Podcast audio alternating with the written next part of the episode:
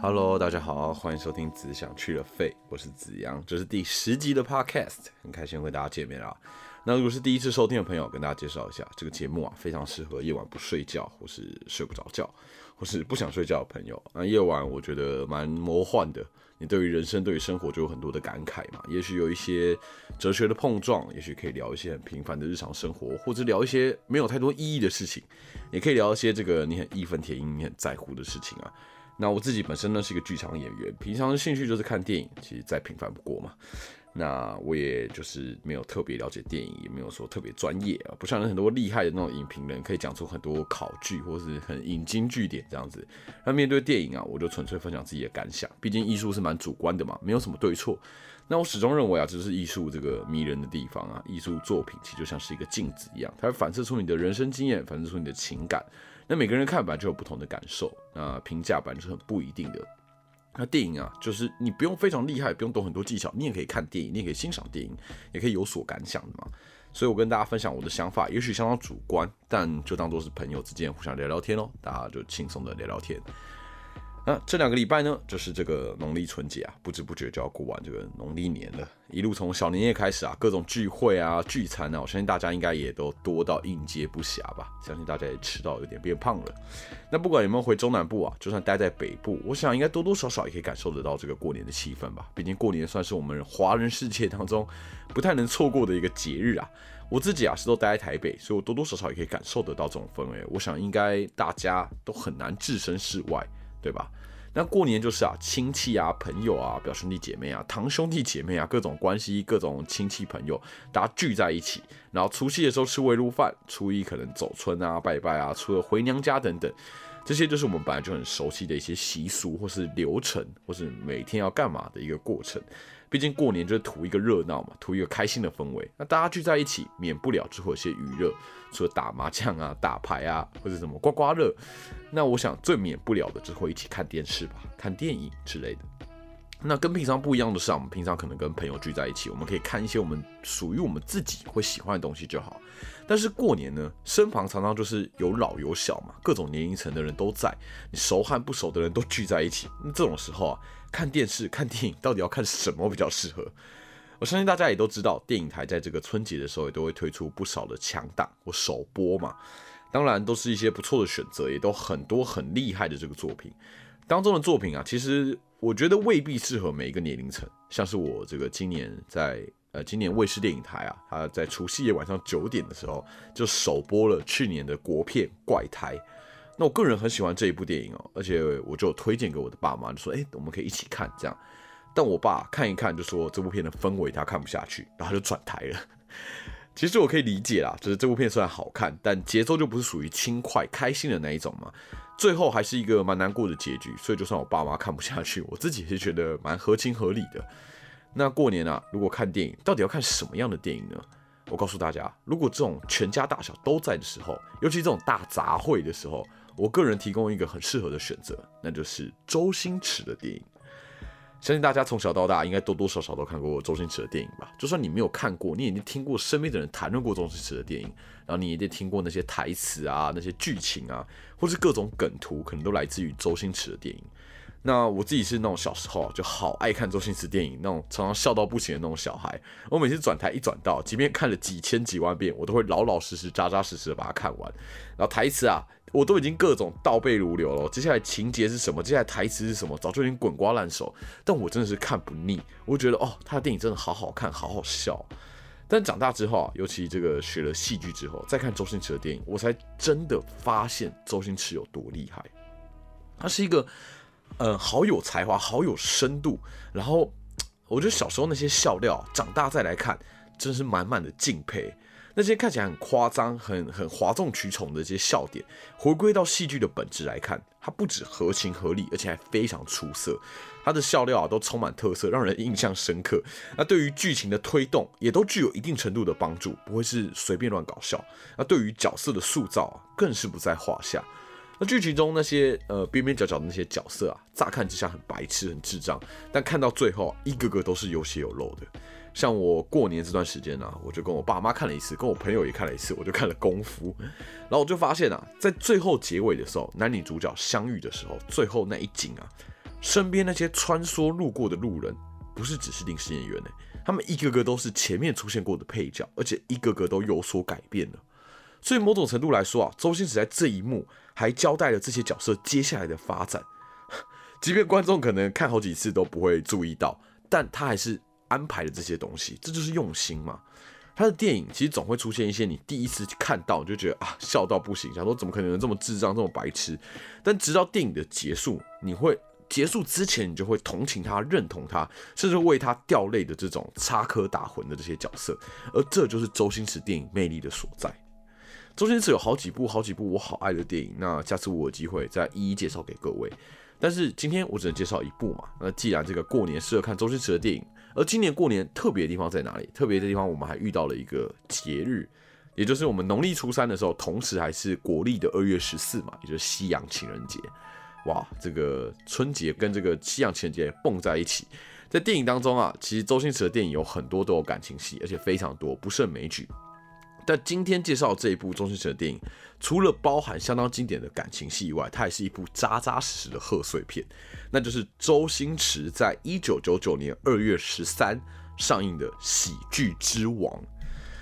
呃，显然上映时间是一九九九年二月十三，也是在西洋情人节的前一天嘛，也就是东方农历春节跟西方情人节蹦在一起。哇，这个二十二年前也是一样的状况。那《喜剧之王》简直就是现在来看再适合不过了。喜剧之王啊，现在在这个 YouTube 上就可以直接看到这个完整版，非常容易取得，非常容易看到。但即便如此啊，我自己家里面还是有收藏这一部电影的这个 DVD 啊，大家就知道我多喜欢了吧？我自己啊是绝对看了十遍以上，我真的是觉得超好看，每一次看都还是觉得好好看哦，还是可以看得很认真。这部片啊，算是周星驰电影当中相较之下比较有争议的一部电影。小时候看就会觉得这部片好像还好，没有那么爆笑，没有那么智障，没有那么好笑。但事实上也是啊，这部片跟其他的其他他的其他电影相比啊，比较不一样。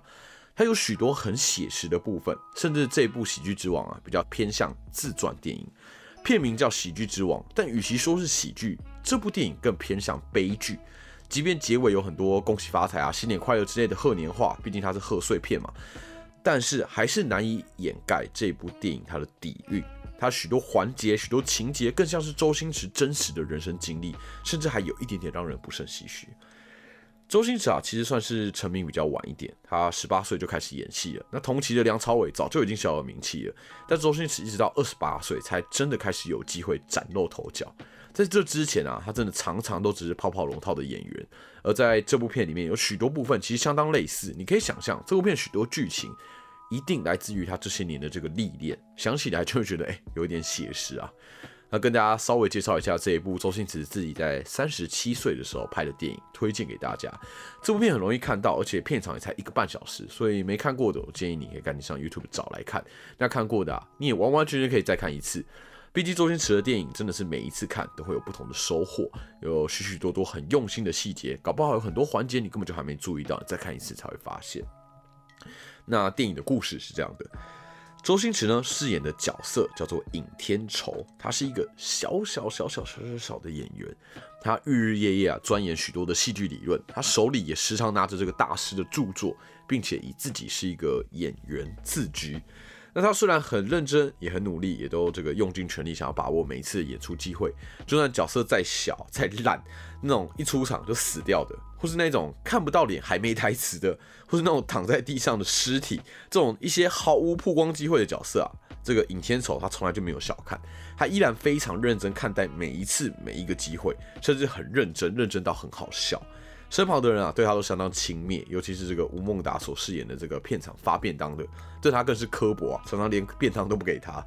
那尹天仇除了一直接戏以外，担任这个临时演员之外呢，他平常也会在这个街坊福利会，有点像是我们那种社区里面的那种活动中心吧，担任这个管理人员，算是打杂兼赚钱的概念。那甚至他偶尔会利用这个街坊福利会的舞台啊，演一些他自己想要演的戏，但都没有人要看，或是他利用街坊福利会啊开班免费教人演戏，但也没有人要学。那即便如此啊，他一点也不灰心。他这个穷困潦倒，几乎算是家徒四壁啊，但一心就是想要成为演员，一展抱负，完成他自己的梦想。那另一方面呢，酒店里面的这个舞女偶尔会遇到一些主题嘛，像是这个什么呃学生之夜啊，要扮演这个制服少女取悦客人，但都扮演的不像，所以无法让客人喜欢。店里面的妈妈桑真的受不了了啊！她得知这个街坊福利会有人在免费教人演戏，就决定带着她店里面所有的小姐一起去找尹天仇学演戏。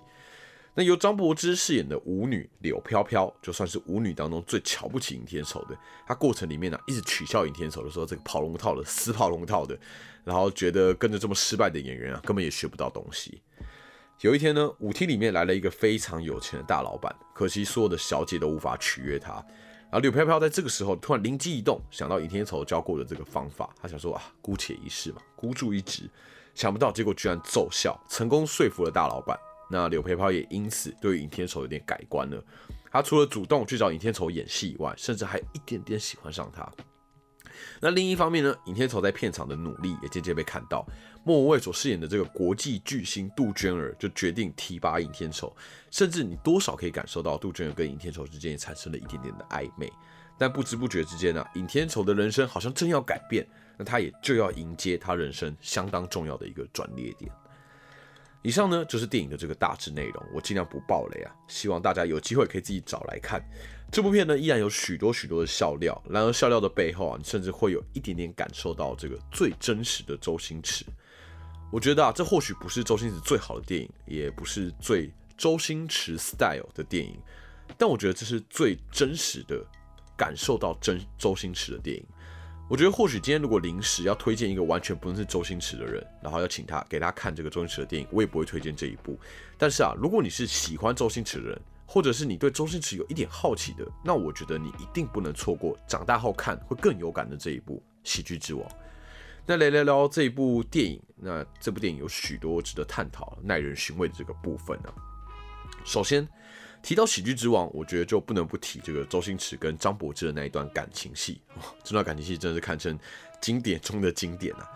他们两个人在前一晚这个都动了真感情啊，有一段这个要擦护唇膏的戏，然后两个人就是就是稍微亲嘴了一番，然后经过了一夜的翻云覆雨之后啊，周星驰醒来。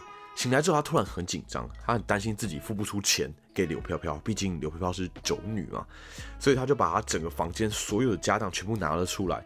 但因为他相当寒酸，即便他已经拿出了所有的钱，所有有价值的东西，但结果根本也没有多少。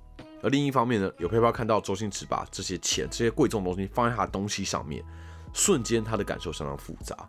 我想这件事情你也可以同理，一定很难过。如果你交出了真心，对方却把你当成这个来卖的。你会作何感想？所以柳飘飘就丢下了一句“谢啦，老板”，然后转身离开。哦，这一段先是揪心，但接下来又更加精彩。台词呢，大概就是尹天仇在楼上叫住柳飘飘，就说：“喂，要走啦。”然后柳飘飘就回：“是啊。”然后尹天仇就说：“去哪？回家。然后呢？上班啊？不上班行不行啊？不上班你养我。”然后两个人就给了彼此一个潇洒的再见的动作，瞬间镜头一转，尹天仇已经跑到楼下，然后叫住了柳飘飘，就喂，哎，那个柳飘飘就回，又怎么啦？然后这时候尹天仇就说，我养你啊。然后柳飘飘就回了，先养好你自己吧，傻瓜。接着画面就切到柳飘飘在计程车上，他的眼泪早已奔腾，泪流不止，眼泪瞬间都停不下来。然后看着尹天仇给他那些东西啊。尹天仇给出了自己所有有价值的东西，以及最后那一句“我养你啊”，我想这一切的一切真是浪漫极了。在我心目中啊，华语电影最浪漫的一段戏就是这一段了，里头充满了挣扎，充满了难过，充满了无奈。这两个小人物却建筑了很澎湃的瞬间，这真的太美了。我想有看过《喜剧之王》的，绝对知道我在说什么。这一段啊，是至今我自己都很常找回来回味回味的。大家只要搜寻这个《喜剧之王》，你就打上《喜剧之王》经典片段，你就一定可以找得到这一段每一个表情、每一个姿势、每一句台词、每一个镜头都真的好揪心。那另外呢，他们前一晚坐在这个沙滩上，然后看着海的方向，然后柳飘飘就有点狐疑嘛，忍不住就说出：“哎，前面漆黑一片啊，什么也看不见。”然后尹天仇就回他说：“呃，也不是啊，天亮之后就会蛮美的。”那这一段啊。在爱情戏里面，但我觉得其他充满了暗喻。或许我们在人生当中，或我们在做的事情，偶尔就会遇到一些低潮嘛。在低潮的当下，也许漆黑一片，但只要过了夜晚，只要过了天亮，一切都会蛮美的。或许倚天仇他死守的理想很傻，但始终他始终相信他有一天一定会成功。而这个傻劲啊，其实不知不觉让他充满魅力。呃，就连这种虐男人无数的柳飘飘，也瞬间被这样憨傻的人吸引。我想这也是尹天仇他最特别的地方。那另外呢，想跟大家聊一聊这个，不知道大家有没有看过《恋夏五百日》啊？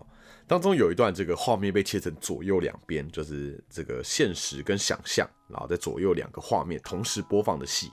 当时啊，就很多人说这一段戏很棒。那当时我也觉得很棒，这也很好，没有不好。但其实，在这个喜剧之王里面的爱情戏啊，周星驰就已经用了这样的手法了。一边呢是柳飘飘，她因为爱上尹天仇，所以她已经无心陪酒了。那但是她却抽不了身，身为舞女的她让老鸨不开心，她的客人还对她拳打脚踢的。但她已经知道自己爱上了尹天仇，所以再多的苦她都愿意承受。她一心想着，或许她只要离开酒店，她就能够名正言顺的跟尹天仇在一起。但画面的另一边呢，是尹天仇跟杜鹃儿。杜鹃儿把李天仇提拔当上男主角之后啊，他们两个就一起出席各种活动、各种场合。他们两个人都出双入对的，甚至还常常出现一些很亲密、很暧昧的互动。然后两个人的眼神当中也流露的一些情愫，两相对比之下，就真的是揪心到不行啊！尹天仇其实也称不上渣男，因为此时此刻啊，柳飘飘为了尹天仇几乎是在受苦受难。但尹天仇却光光鲜亮丽的跟杜鹃儿在一起嘛？那另一方面，杜鹃儿跟尹天仇之间的暧昧，尹天仇看起来好像对杜鹃儿只是友善，没有太多的逾矩，但是杜鹃儿却对尹天仇看起来就是有些意思。或许或许这似乎也代表着尹天仇所梦寐以求的这个成功，即便近在眼前，但也脱离不了杜鹃儿。那么会不会他有朝一日可能在事业跟爱情当中要做出一个天人交战的选择呢？嗯，那最终呢，尹天仇丢掉这个男主角的机会，我觉得跟他选择柳飘飘应该也有一点关系。或许杜鹃儿就是赌气吧，或许在这个最终他选择了换角，以至于这个，我觉得杜鹃儿或许不至于是没有风度的主动换掉尹天仇，毕竟尹天仇还太小咖。或许杜鹃儿只要顺手推顺水推舟，这个尹天仇他就会丢掉这个男主角的机会了。那电影里面呢，对于这件事情啊，也没有特别交代，算是蛮留给观众想象空间的。就是到底为什么尹天仇会丢掉这个男主角机会？是因为杜鹃而生气吗？又或者还是有什么原因呢？我觉得这部分啊，虽然电影留了一些空间给大家。那电影里面啊，还有几个非常耐人寻味的这个角色，像是成龙在这部片里面有客串，客串一个临时演员。其实是因为啊，在这个《喜剧之王》拍摄的时候，成龙在隔壁的片场也在拍摄这个贺岁的档期电影，叫做《玻璃樽》，不知道大家有没有看过？就是成龙跟舒淇一起演的。那当时啊，成龙跟这个周星驰啊，两个事业真是可以说是如日中天呐。一个是这个搞笑天王，一个是武打巨星。那成龙跟周星驰在当时真是红到发紫。所以就约好互相去对方的电影里面客串，既然同时都在拍嘛，所以成龙就在这个喜剧之王里面演一个临时演员，然后周星驰呢则在玻璃樽里面演一个交通警察，这部分真的非常有趣。那当年呢这两部电影同时上映，同一天上映哦，最终喜剧之王成为年度的票房冠军，而玻璃樽则成为当年的票房亚军，这部分周星驰算是略胜一筹吧。那电影里面吴孟达饰演的角色其实也蛮耐人寻味的。电影大部分时间啊，他都是这个电影里面负责管便当的。但是对于周星驰所饰演的尹天仇，他真的出奇的刻薄，不止凶到不行啊，而且还总是让尹天仇吃瘪嘛。但最后又揭露了他是一个卧底警察，然后将一个重要的案子交托给了尹天仇，说是要让他当一次他真正的人生主角。我觉得这一部分啊，很多人在看电影的时候会觉得达叔这个角色真是蛮不合理的。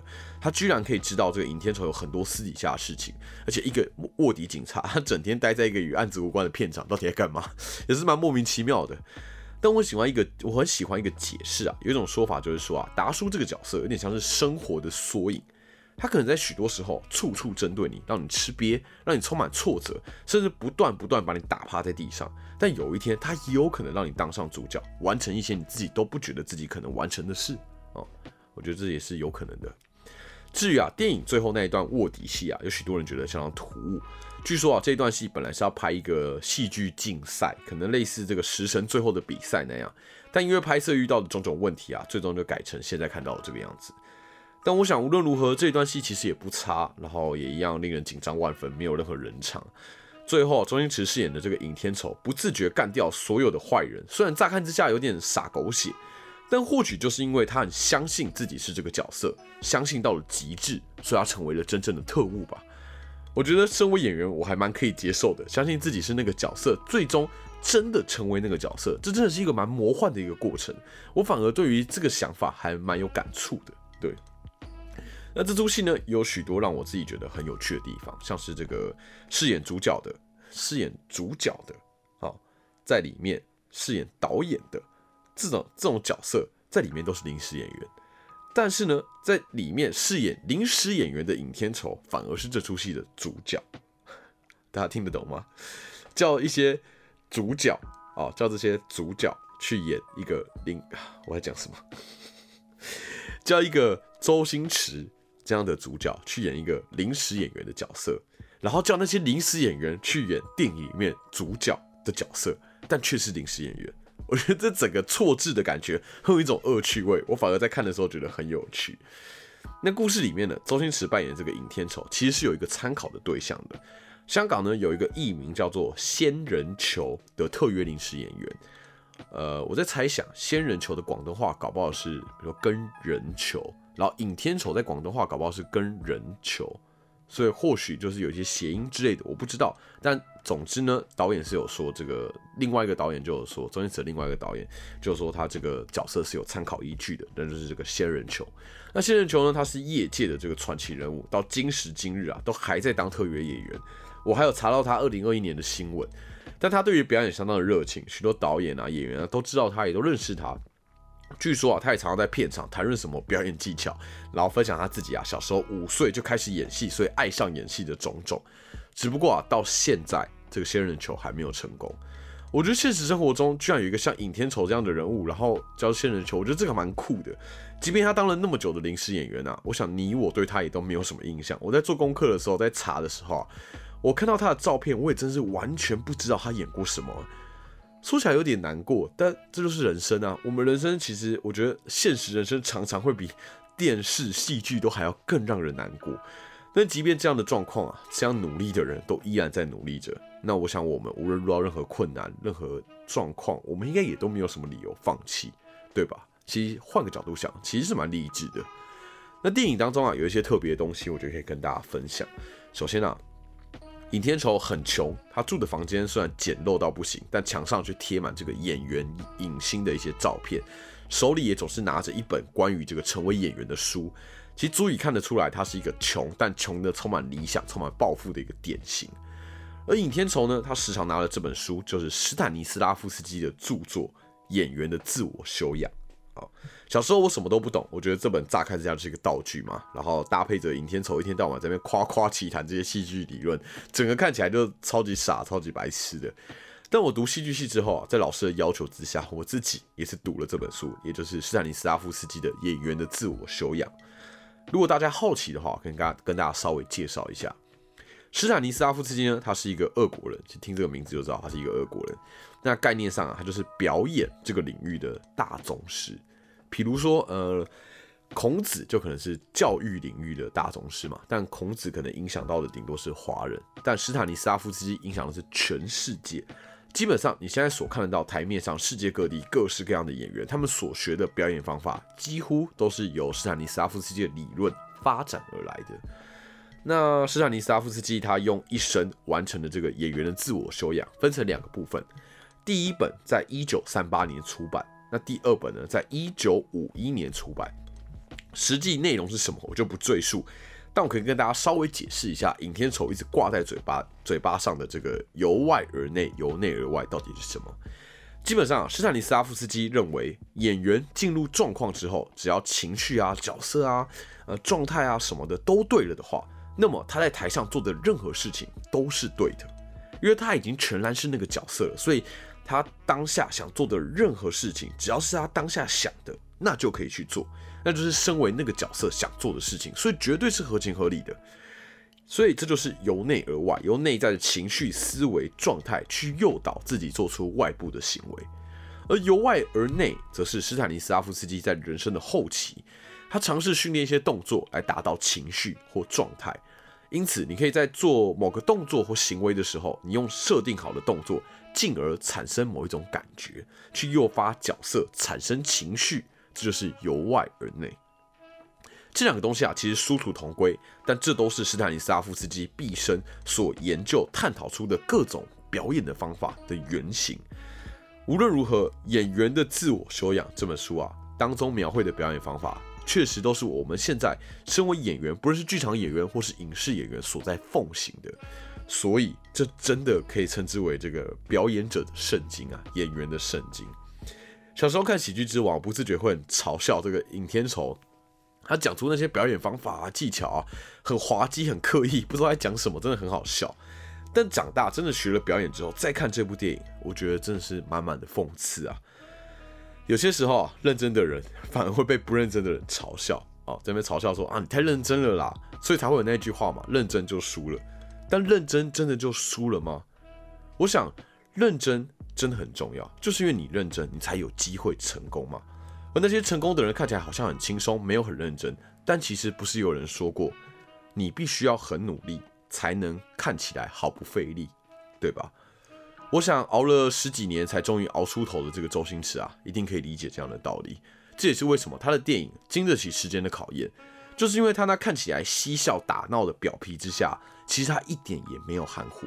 除了许许多多的用心以外，他也做了许许多多的努力，最后呈现给大家一部一部无与伦比、回味无穷的经典作品和，传世佳作。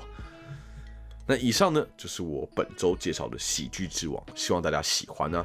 那如果你喜欢，也希望你可以推荐给你身旁的朋友。我每周一的晚上十点都会更新，每周陪大家聊聊天，也欢迎你们给我任何的意见。